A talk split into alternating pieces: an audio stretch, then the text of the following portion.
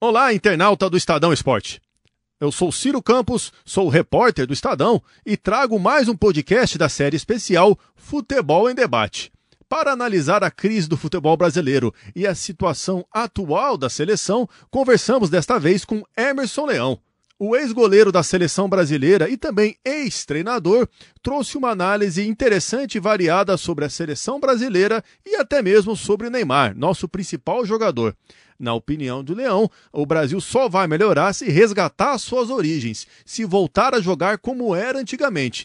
E ele também alertou que Neymar precisa mudar de postura. Na opinião dele, o principal craque da seleção brasileira e do Paris Saint-Germain é um para-raio de problemas. Confira os melhores momentos da nossa entrevista exclusiva. Neste ano a gente tem Copa América aqui no Brasil.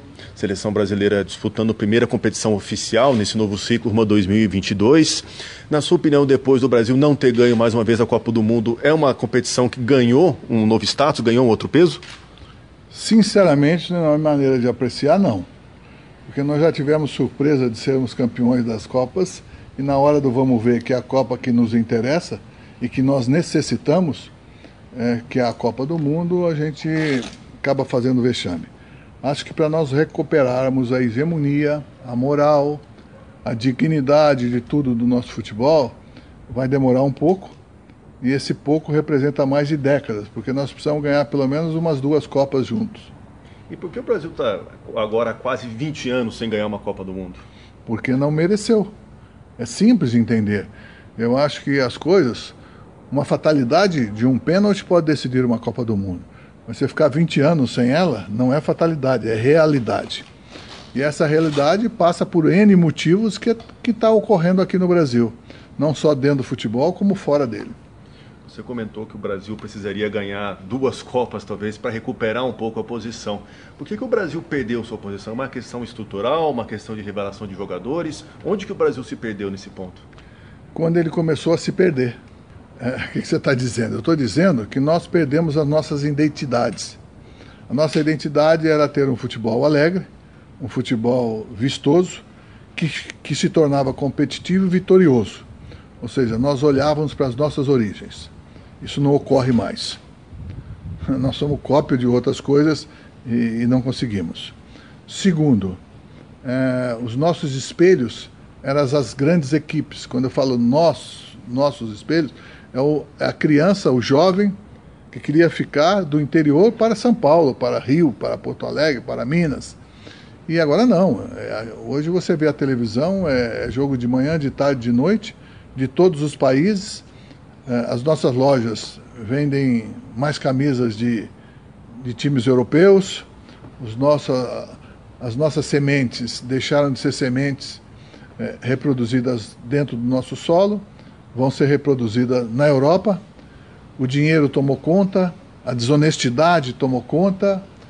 Não vejo a curto prazo alguma coisa boa por aí, não. Existiu, a seu ver, algum ponto de virada em que o Brasil deixou de ter essa identidade? O ponto de virada não começou. Ela veio crescendo sem nós notarmos.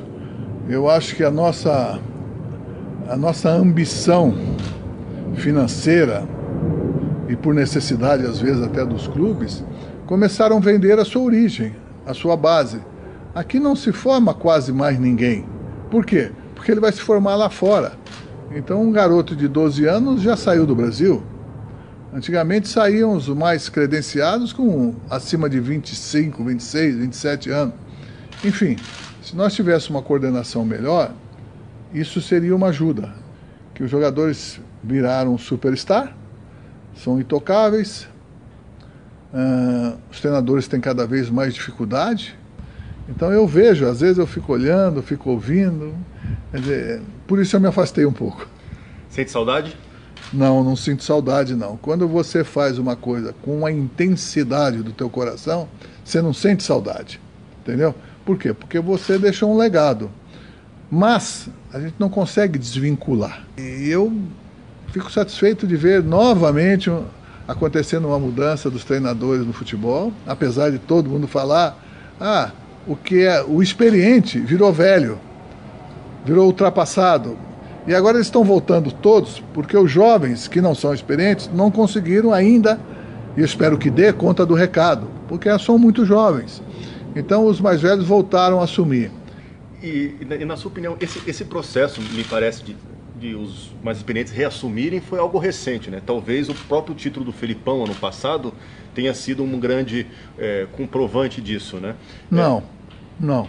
Não é o Felipe que veio comprovar. Nós já temos o Mano algumas vezes, o nosso treinador da seleção brasileira, que também não é tão jovem, quer dizer, e, e uma casta muito grande de quem aceitou retornar, entendeu? Aceitou retornar. Eu fico muito, muito satisfeito com isso, vejo legal, porque eles voltaram e voltaram com uma maneira diferente de trabalhar. Eles, eles passaram a ser protetores do futebol brasileiro e dos treinadores jovens. Então os dirigentes precisam aprender que os mais velhos não são para derrubar os mais novos, e sim para auxiliar os mais jovens, né?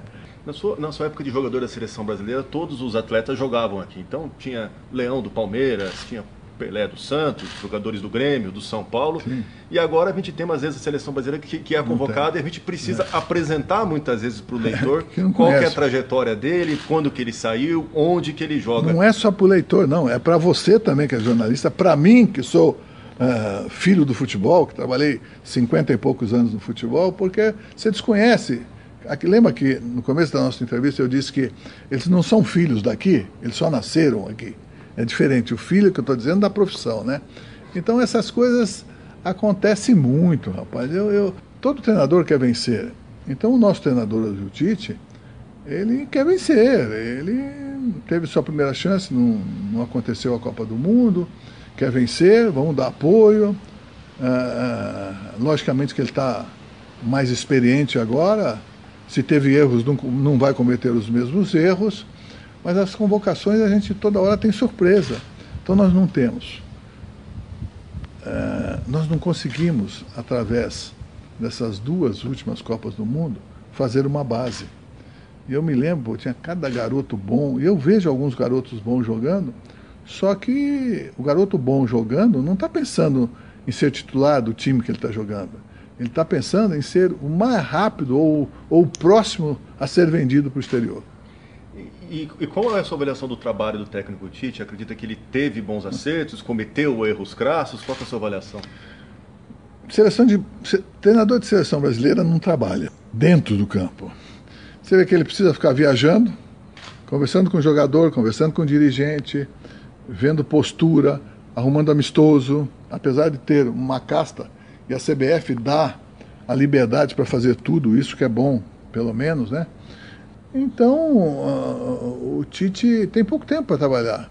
Por exemplo, o que nós vamos entender, por exemplo, a CBF, por exemplo, nós vamos convocar a seleção brasileira. Para quê? Para trabalhar. Como que é para trabalhar? Nós temos que ficar, no mínimo, 30 dias trabalhando só em treinamento, só em conhecimento, só em decisões, só em táticas, para a gente ter o, o, a, primeira, a primeira maneira de jogar, temos a segunda maneira de jogar, porque às vezes precisa mudar dentro de um jogo. Agora, coitado Tite, eu passei lá também, a gente passa viajando, a gente passa, onde que eu vou? Aí o cara, olha, nós temos que ir em tal lugar aqui, tá marcado o jogo tal. Pera, como tá marcado? Não, mas isso aqui já foi vendido lá atrás, a nossa empresa, nossa, que eu digo, a nossa patrocinadora, é, já comprou os direitos e tal. O que, que é isso, gente? E até nesse contexto, até mesmo de convocações da seleção, que às vezes apresentam jogadores pra gente que a gente não conhecia, talvez o torcedor tenha perdido a identificação também. Você sente isso em comparação ao que era no seu tempo de jogador? Sinto, sinto sim. Antes a gente ficava sentado olhando para a televisão, para nós ficarmos sabendo da convocação ou não pela televisão, na hora ali. Hoje a coisa é diferente pra caramba. E, e e a, civilidade estava muito mais aflorada dentro de nós. Quando eu te disse que é superstar, você pega os nossos últimos craques aí, esquece de jogar, mas querem ser eh, o Bad Pitt, uma série de coisas, tem ser astros. Olha, é isso que eu te falo, nós vamos voltar à nossa origem, cara. Tem hora que o voltar atrás é muito melhor do que seguir à frente errando. Mas será que tem volta? Se ninguém tentar, não vai ter. Agora, se alguém começar a encabeçar, tudo, tudo em ordem. Dá chance para a garotada, dá chance, não para o nome, mas sim para o espírito. E dos goleiros brasileiros atuais, tem algum que você gosta? Tem algum que você gostaria de ver na seleção? Tem algum que você admira mais? Olha, essa pergunta aí estão me fazendo já há mais de 10 anos. Isso significa que há mais de 10 anos nós temos dúvida sobre os nossos goleiros. Eu gostaria que essa pergunta nunca fosse feita de 10, 15 anos para cá. Por quê? Porque a gente já sabia quem era o titular.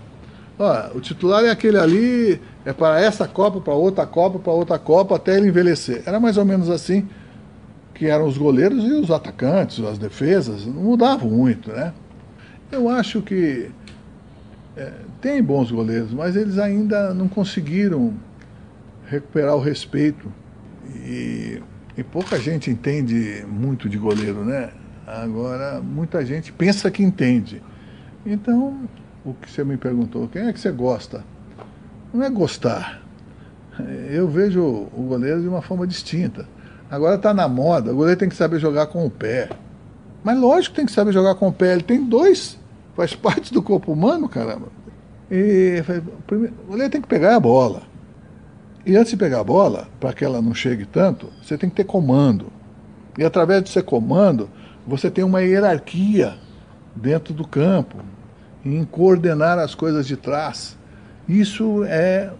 Mas para que isso aflore e seja respeitado, você tem que se impor em relação ao dia a dia. Eu vejo uma falta disso nos goleiros também. E toda hora troca. Toda hora troca de técnico. Isso não está certo. Os goleiros nossos, os mais velhos são os melhores. Eu não sei, por exemplo, eu falo de um goleiro já faz mais de 15 anos para a seleção brasileira. Não levam ele. Qual goleiro? O Fábio do Cruzeiro, ele é regular faz mais de 10 anos. Ele ganha título faz mais de 10 anos no Cruzeiro. Ele já engordou, já emagreceu, já machucou, já operou, já voltou. E não acontece nada com aquele menino, que já deixou de ser menino agora. Mas em compensação, os nossos, os goleiros, por exemplo, né, o pessoal fala, o Cássio já não é mais um, um, um jovem, os goleiros três do Palmeiras, os dois do Palmeiras já não são mais jovens, mas são bons goleiros, entendeu? Então, o Vanderlei também, muito bom goleiro, não é mais jovem. Então eu acho que os, que os velhos, velhos não, os mais experientes, continuam sendo os melhores. E na sua opinião, por que, que o Neymar ainda não chegou ao posto de ser o melhor do mundo, que é um prêmio que ele tanto persegue há anos? Curto e grosso, para não repetir a pergunta, porque ele não mereceu. O dia que ele merecer, Sei lá se vai existir esse dia, porque é, a gente falava quando ele tinha 17 anos. Hoje ele tem 27. E não aconteceu nada. Só problema, sem solução. Então, vida que segue. E até mesmo o, o, Neymar, a gente vive falando aqui no Brasil as polêmicas, porque ele vai no carnaval, porque ele vai em festa. Ele vai para todo lugar. Ele não tem hierarquia. Acabou. Eu não gosto de falar dele, não, cara.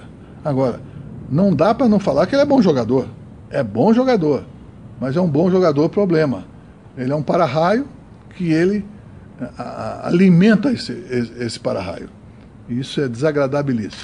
Problema dele e dos treinadores dele. E também, além de, de, de, dessas carências, a gente tem notado também que o futebol brasileiro parece uma carência, de, sente uma carência de centroavante também, de camisa 9, de matador. Isso chama volta ao passado. Ninguém quer ser mais centroavante, não. Por quê? Ninguém quer jogar mais de centroavante. É um álbum dos treinadores? Eles querem. Hoje tem uma mistura de movimentação. Então, outro dia eu estava vendo o Murici falar, eu morri da risada, porque o Murici é rabugento como eu.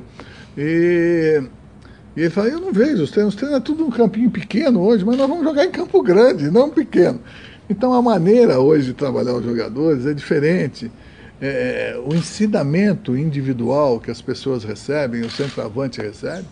Por isso, quando aparece um cara mais ou menos que mete gol, os caras assustam porque fica dentro da área. É porque ele é uma exceção, entendeu? Goleador não precisa ser bom jogador, ele precisa ser goleador. Nós tivemos excelentes goleadores que não foram bons, não foram excelentes jogadores. Nós tivemos alguns grandes clubes sem nenhum centroavante porque era, um, era o plano B que eu te falo. Certo? É o plano B. Todo mundo rodava, mas todo mundo estava dentro da área. Agora todo mundo roda e fica atrás da, do meio do campo, joga para trás. Nunca vi. Inventaram um tal de toque lateral. É bom para alimentar o sono, né? Porque se às vezes você vai assistir um jogo, com 15 minutos parei. No começo da entrevista nós falamos sobre jovens treinadores e treinadores mais experientes, mais renomados, né? Hum.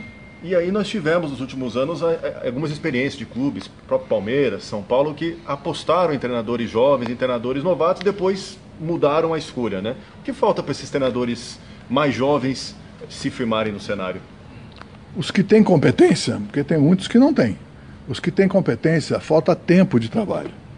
Mas tempo de trabalho, eles não dão para gente jovem quando o time precisa de vitória. Então, e eles não respeitam, o jogador não está respeitando muito o jovem treinador, sabe? Precisa ter brilho próprio, às vezes. O jogador não é mais folgado? Ele é só folgado. às vezes tem brilho próprio. O Palmeiras tinha uma. tem um monte de jogador muito bons e não estava dando conta do recado. O Felipe chegou. Só dele ficar no meio do campo já melhora. Por quê? Porque aquele que está fazendo as coisas lá falou: o homem lá agora complicou. Essas coisas que o experiente, quem está em Pop, vale mais. E, e, como você vê, é, você sente orgulho de ver, às vezes, jogadores que foram seus virando treinadores? Eu acho que eu sinto muito mais orgulho, orgulho recompensa, pagamento do coração, quando eu vejo um ex-atleta me elogiando. O professor era chato pra caralho, pegava no pé para chuchu e tal, tal, mas devo a ele tudo que eu aprendi. Isso aí é muito interessante. Isso é muito bom de você ouvir. Sinal que você fazia as coisas certas. Sobre ver muitos jogadores que foram meus atletas treinadores, isso é muito bom. Porque eu recebo o telefonema deles, entendeu? Às vezes, até num momento de dificuldade, eu fico prazeroso quando eu recebo um telefonema. Ô professor, como é que tá? Tudo bem, tá? E você? Pô, tô num pepino danado aqui e tal. O senhor está em visto? Tenho. O que, que o senhor acha tal? Ele não me pede né? Mas a gente conversa, tá? E eu, se eu fosse ele, eu faria a mesma coisa. Quer dizer, isso aí é, é volta à origem, quer dizer. Você precisa viver muito para aprender. No começo dessa conversa a gente falou também que a imprensa mudou bastante, os programas mudou. de televisão. Até quer saber como que isso influenciou também para o jogador, que na sua época é. era bem diferente a relação é. com a imprensa, não tinha internet, os treinos eram mais abertos, era uma relação talvez até de mais confiança. É, hoje a relação da imprensa com o futebol mudou muito o futebol? Lógico que mudou. Por exemplo, eu trabalhei um ano agora numa televisão por prazer, entendeu? Porque paga pouco pra caramba. Vocês ganham pouco, vocês vão ganhar mais. Você sabe disso, porra. E, e, muito pouco. E todo mundo, teu chefe quer furo todo dia, quer novidade todo dia. Então acabam inventando novidade que não tem. O que eu acho é que a imprensa mudou. Então o que eles, eles querem ver o futebol como eles aprenderam nas escolas. E o, jo, e o, e o mais velho, ou jornalista, foi o que eles aprenderam com os jogadores. A gente saía junto, tinha amizade. Esse negócio, eu vou esconder o treino. Esconder para quê? Isso eu nunca fiz na minha vida como treinador. Esconder do quê, cara? Não tem nada para falar. Vamos jogar, vamos treinar, vamos substituir. Você faz uma coisa tão bem feita que o outro não consegue segurar. E você acha interessante essa presença cada vez maior de estrangeiros no Brasil? Tivemos Osório, temos São Paulo, ah, você jogadores. Está dizendo como treinador? Eu acho o seguinte: os ídolos brasileiros hoje dos times, dos torcedores, a maioria dos jogadores são jogadores estrangeiros, mas são estrangeiros que foram para a Europa, não deram certo, voltaram e aqui virou um Shangri-La financeiro. Todo mundo corre para cá agora. O Brasil é um país pobre que paga como rico. A verdade é essa, não tem, tem o que falar. Né, por exemplo, então o jogador lá que não deu certo, tá, vamos para lá. O empresário, eu acho que tem cada empresário muito bom aí porque põe cada cara cara ruim dentro de grandes equipes. Então, o jogador não é o bom, o bom é o empresário dele. Que ele sai de um aqui, vai para o outro melhor, vai para o outro melhor. Espera um pouquinho. Outro dia eu estava lendo que o São Paulo contratou o que todo mundo fala que é centroavante, outro fala que não é, que foi para o Botafogo agora. Diego Souza. O Diego. Diz que cada gol do Diego custou um milhão. Já pensou isso? Eu fiz isso no Santos há uns, uns 15 anos atrás uma pessoa lá falou assim, Leão, vamos contratar fulano de tal. Eu falei, não vamos não. Mas como não vamos? Agora é, nós precisamos de um, de um atacante, centroavante, sei lá. Eu falei, o senhor já pegou o currículo dele? Não, então amanhã eu trago. Fui lá, falei, olha, ele fez tantos gols, ganhou tanto, tanto. Naquela época custava cento e poucos mil cada gol dele. Deixa os molequinhos aqui comigo que eu resolvo com eles. Agora eu já fiquei sabendo que custa um milhão um gol. Pô, eu fui burro de jogar no gol, eu tinha que jogar de centroavante, cara. Entendeu? Então, mas eu, eu me realizei dentro do futebol. Continuo me realizando e dando uma entrevista assim com você. Você vai falar, pô, eu nunca entrevistei o Leão. Estou entrevistando pela primeira vez. É diferente do que eu pensava. Entendeu? Essas surpresas que são agradáveis. E você tem que estar preparado para ela. Então eu acho legal isso. Eu não, é, é, o respeito na rua, quando as pessoas me veem, querem fotografar, se referem ao passado, pedem para eu voltar. Pedem para eu voltar. Ah, é? Bom, e como? Nossa senhora, pô, o pessoal vai lá de novo, pelo amor de Deus, não sei o quê. O pessoal aqui que trabalha, às vezes, diarista na minha casa, aqui, pessoal vai lá, quebra o galho do meu time, não sei o quê. Quer dizer, não sou eu a solução, é o conjunto da obra. Agora, o líder que eu te falei, que, que tem brilho próprio, precisa estar lá dentro. E você precisa saber escolher. Acabamos de ouvir a entrevista e análise do ex-goleiro e ex-técnico Emerson Leão. Ele falou sobre a situação do futebol brasileiro, a crise de identidade dos clubes, a dificuldade em revelar talentos e também alertou que talvez no futuro próximo esse quadro complicado não deve mudar. Voltamos na próxima semana com mais um episódio da série Futebol em Debate. Muito obrigado pela companhia e pela audiência.